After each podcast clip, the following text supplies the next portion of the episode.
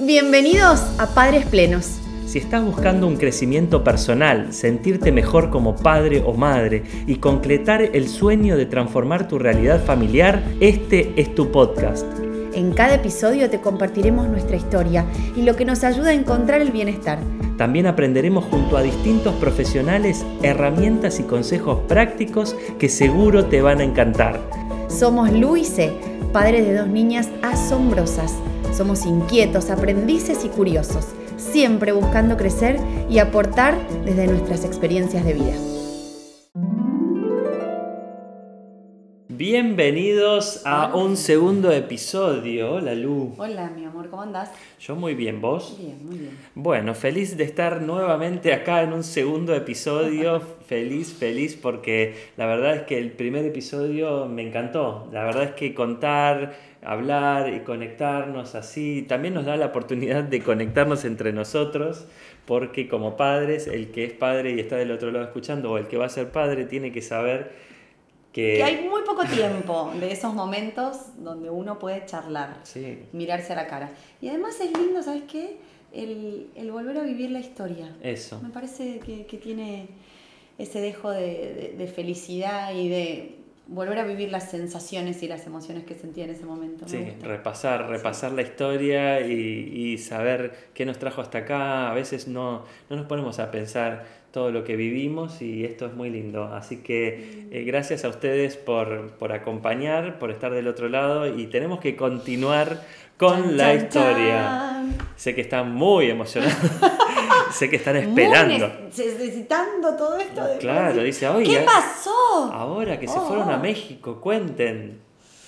Bueno, eh, yo tenía una vida de artista. Para, quedamos en que eh, fuimos al teatro, nos reímos un montón. Estás haciendo el repaso como en Netflix. Claro, eso. es. Repaso de Eh, temporada omitir, anterior. ¿Cómo es? Omitir resumen. No, Omitir ahora resumen. nosotros no lo omitan, vamos a hacer como un Sí. refresh. Y nada, nos dimos la mano, pará, ¿te acordás? Ah, que nos sí. dimos como la mano y fue como... Yo, yo le di la mano toda, toda, la, toda la obra de teatro, no, la enamoró eso. eh, no, hicimos, y eh, lo- las anécdotas graciosas, me voy acordando que hicimos mover a toda la primera fila, o sea que nosotros somos así, de Sí. volumen alto, de hacer show en, en- en reuniones familiares y de amigos, los amigos queridos que nos conocen y la familia saben de eso. Somos medio show, sí. En el medio de, hicimos mover a toda la fila para poder sentarnos juntos, sino como que no teníamos asientos separados, cosa que era medio rara. Así que bueno, después de eso no nos separamos más. No nos separamos más. Fue. Empezamos a vernos más, cada vez más seguido. Sí, tuvimos momentos, yo me dedicaba a hacer animaciones infantiles, animaciones de eventos para adultos, de como conductor, como show. y- ¿Cómo estabas en esa etapa con todo lo, lo laboral? Bueno, no es yo- menor. todo el, el que, el que recorrió en algún momento el ambiente artístico, Uh. tiene algún amigo artista, sabe que eh, la- en la mayoría de los casos eh, es un sube y baja, un, un, un día estoy contento porque me está yendo bien o entré en un lugar, otro día... eh, otro día no, o etapas donde hay poco trabajo, entonces la manera que yo encontré eh, para sostenerme eran las animaciones, los eventos, pero no me alcanzaba. Y además, te vuelvo a interrumpir. Vos eras una persona que trabajabas de manera independiente, que organizabas tu vida y tus horarios. Y yo soy criada, además, por, porque mis padres también vivieron la, la- la etapa laboral así, ¿no? De- en trabajo de dependencia. Entonces, claro, yo iba a- al colegio como docente, a mi sala, cumplía horario, salía. Y él no. No, mi, vida, mi vida podía ser vida- nocturna, podría, tenía diferentes momentos, tenía ensayos todo el día, podía ser muy diferente mi vida a la que ella eh, tenía eh, en su cabeza como, como un novio, como una pareja. Eh, ella hubiera esperado que yo llegue todos los días a las 5 de la tarde, 6, Claro. eh, de Estaba trabajar. acostumbrada, claro, a, a lo laboral o, o al- a lo empresarial o esto de cumplir horario. Sí, yo vine a romper todas las estructuras, no solo a ella, sino en, en- en esta familia extendida. Y bueno, eh, pero en esa etapa eh, mi economía era compleja y hasta nos costaba salir al cine o no sé, todo, todo costaba bastante, por lo menos de mi parte. Y toda esa frustración de, de no poder quizás ni siquiera hacer algunas clases que me interesaban en cuanto a lo artístico por la economía y me contacté con, con personas que, con amigos que estaban viviendo en México y una amiga Juli de piano, que después fue, nos conectamos mucho allá, me comentaba que allá se vivía mejor, que, que podías estar más tranquilo en cuanto a lo económico y, y eso con, en un momento de total frustración, de, yo estaba viviendo con mi mejor amigo Diego, que ahora es productor de teatro, un genio. No, estabas viviendo con tu tus hermanos. No, viví con mis hermanos, después viví con Diego Feldman y después nos fuimos a Ah, México. tenés razón, Dios. Mira, ya se le olvidó, está bueno repasar. Eh, bueno, estaba viviendo con Diego y una frustración muy grande, una frustración muy grande me, me llevó a tomar la decisión yo solo de me voy a México. Me voy a México. Claro, porque esto de tener una familia y de unidad con un sagitariano, pará, que no es fácil. No. él, el pensamiento al principio, lo, lo primero es yo. Yo Está bien, me voy, está- yo. yo también estoy. Estábamos de novio, la- nuestra relación eh, era unida y vuelta, era bastante difícil, teníamos nuestras peleas muy fuertes. Pará, ahora eh, dame protagonismo a mí. Sí, Y ahí está el protagonismo. yo estaba, pará, docente, viviendo con los padres, demasiado eh, tercera hija, criada de una manera que hoy a la distancia veo y muchas de esas situaciones no las quiero para mis hijas, así que laburo para Pará, que no suceda. Tercera hija, ¿qué quiere decir? Porque decís tercera hija y no le das contexto, porque una tercera hija Tenés razón. muchas veces puede ser la desplazada. Claro, la no, bueno, mi tercera hija como más, más, más mimada y más de quédate, estate con nosotros, es Porque como que no se vaya la bebé y todo esa, eso que, que estaba como ahí en el aire. Claro, pero hay mucha diferencia Sí. de, de tiempo entre hija e hija. Exactamente, nos, nos llevamos Seis varios años. años, y, y bueno, mis hermanas estaban en una etapa más adulta, o sea, como más de, de otro desarrollo. Yo también estaba más grande, pero bueno, como en el inicio laboral, la plata era para mí, entonces no tenía ni idea de lo que significaba ser independiente en, en la economía y lo que significaba una casa, sostenerme, pagar impuestos, eso totalmente ignorante de esas situaciones. Eh, y entonces, claro, él me mostraba una realidad de, de una persona independiente totalmente en horarios y en, y en trabajo que a mí me, me- me generaba mucha inseguridad. Y además, con toda la historia que yo venía cargando, era como buscar un salvavidas a donde agarrarme y que él estiraba un poquito la cuerda y yo sentía que me estaba ahogando, que me, me moría, que me iba a dejar. Y entonces toda esa carga que era mía, yo se la trasladaba, la trasladaba a la relación y a, y a un hombre que, que pensaba desde hacía muchos años de manera muy independiente, porque vos Yo desde muy chiquito, Muy chiquito eh, estaba eh, so- solo. por estudiar comedia musical y por, por el apoyo de, de mi mamá y, y demás, me- yo viví en un pueblo, nací en un pueblo, eh, que si le digo pueblo, ahora que le digo pueblo me van a odiar porque es una Armstrong. ciudad, eh, Tan, tan, tan. Armstrong, Santa Fe, nací allá y a los 13 años yo ya estaba viviendo en Rosario, solo en una pensión para estudiantes. Entonces eh, me, me acostumbré a, a vivir solo, a, a- a valerme por mí mismo, más allá de que mi mamá me mantenía, me daba todo, volvía todos los fines de semana.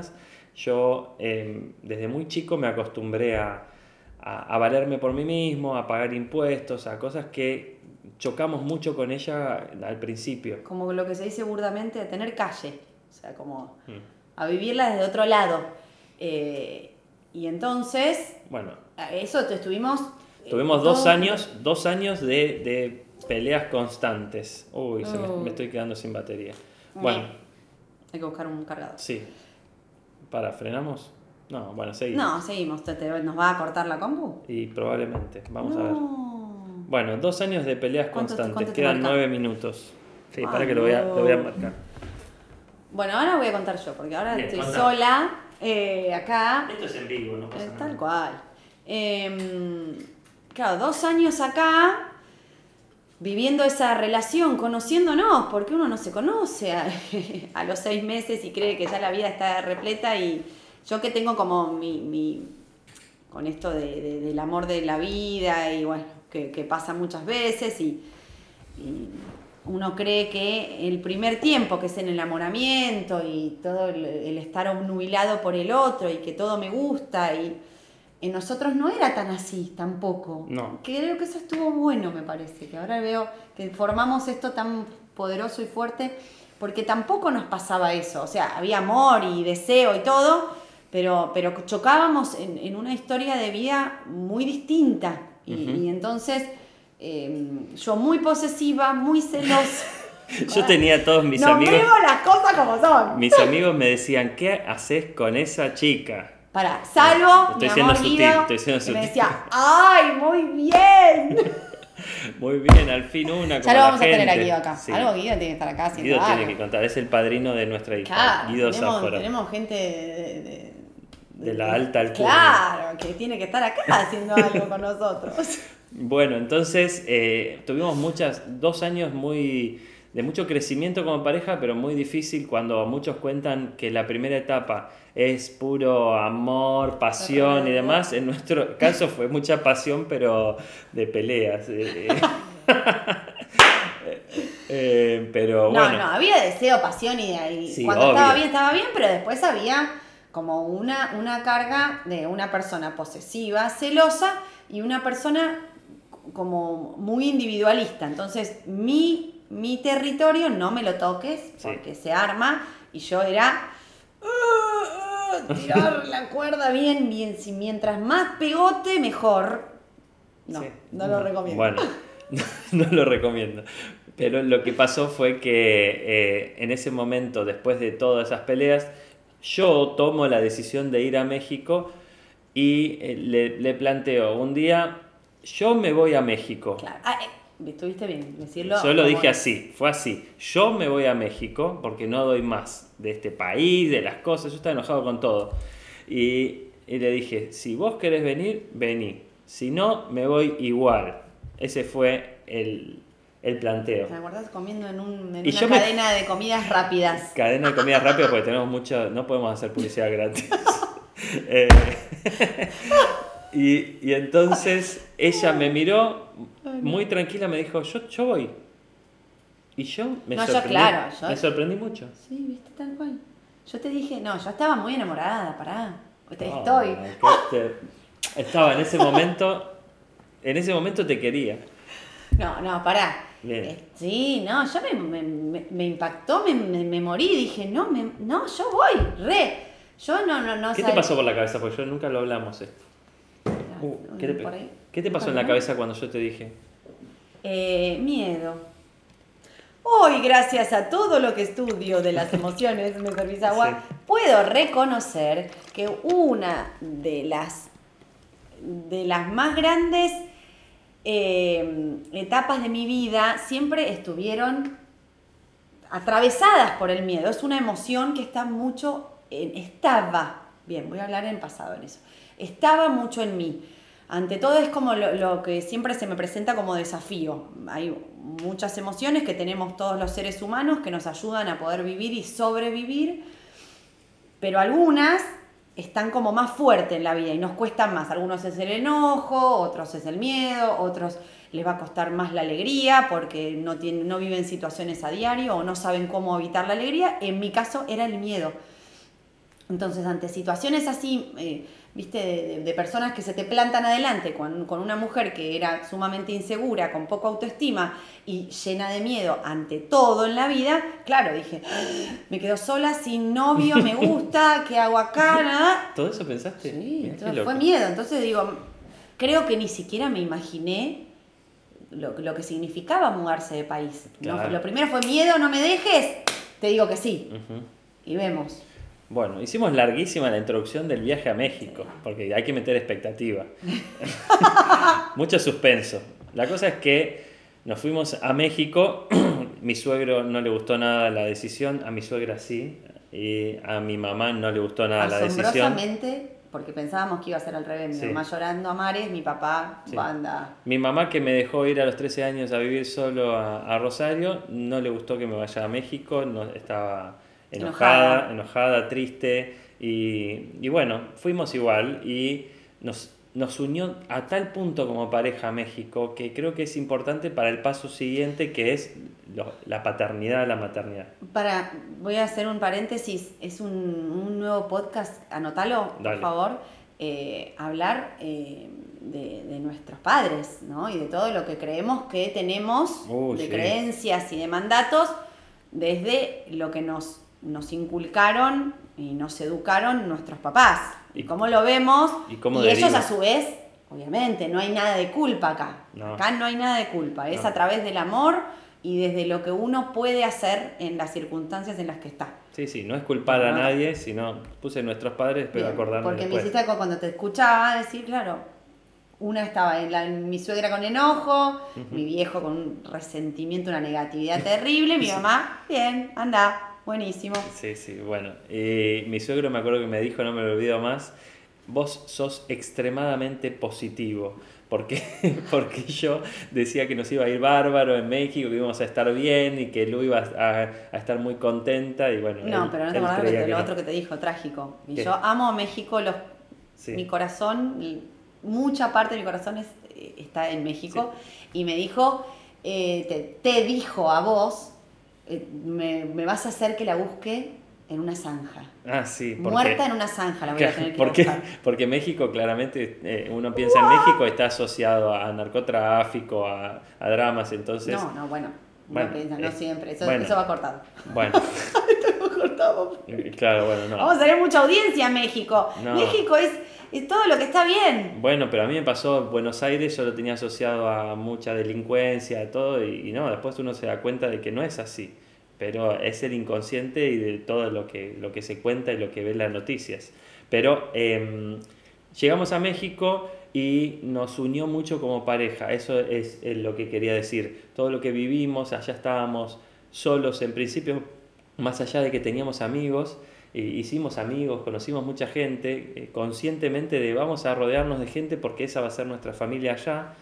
Y eh, llegando teníamos que pagar impuestos, teníamos que hacer cosas que ella no tenía idea y, y, Un departamento chiquitito que yo lo tengo guardado en mi corazón como algo tan lindo, no sé, era... era hermoso, era, era el, lugar ideal en donde podíamos eh, eh, aprender a vivir juntos y a conocernos todavía más en un país totalmente distinto, en, en barrio que no conocíamos, en calles que no teníamos idea, en comidas que no sabíamos a, qué sabían, eh, con amigos que eran muy poquitos los amigos y que después se fueron haciendo muchos más y más entrañables.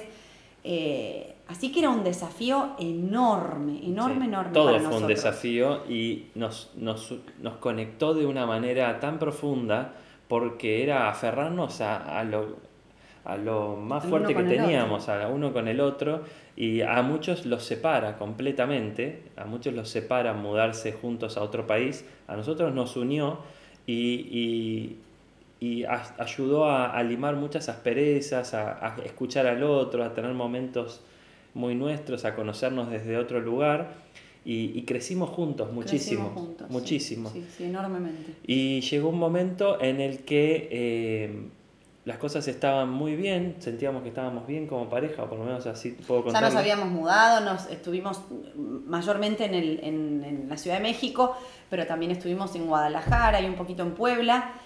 Entonces había ya como, como una unidad de pareja más, más formada. Eh, teníamos, manteníamos la casa, trabajábamos los dos independientemente, que eso es otro tema también, que no es que yo me fui a, trabajar de docente eh, allá, que podría haberlo hecho, pero no, no, no voy a, me voy a tapar porque me da vergüenza. Salía en revistas, era modelo, hacía de todo allá.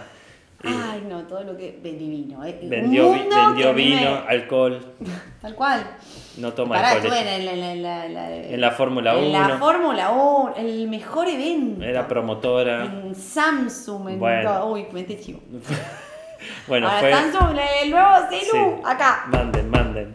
Ahora, eso nos llevó a decir, che, estamos muy bien, ¿por qué no tomamos la decisión de de ser padres. Yo tenía mucho miedo, siempre mi tema era, ¿podré mantener una familia, podré ocuparme el tema del macho proveedor que, Mm. que cambió tanto, que es un tema importante, de cómo para el hombre es muy importante tener asegurado la economía para, para decidir ser eh, padre o madre.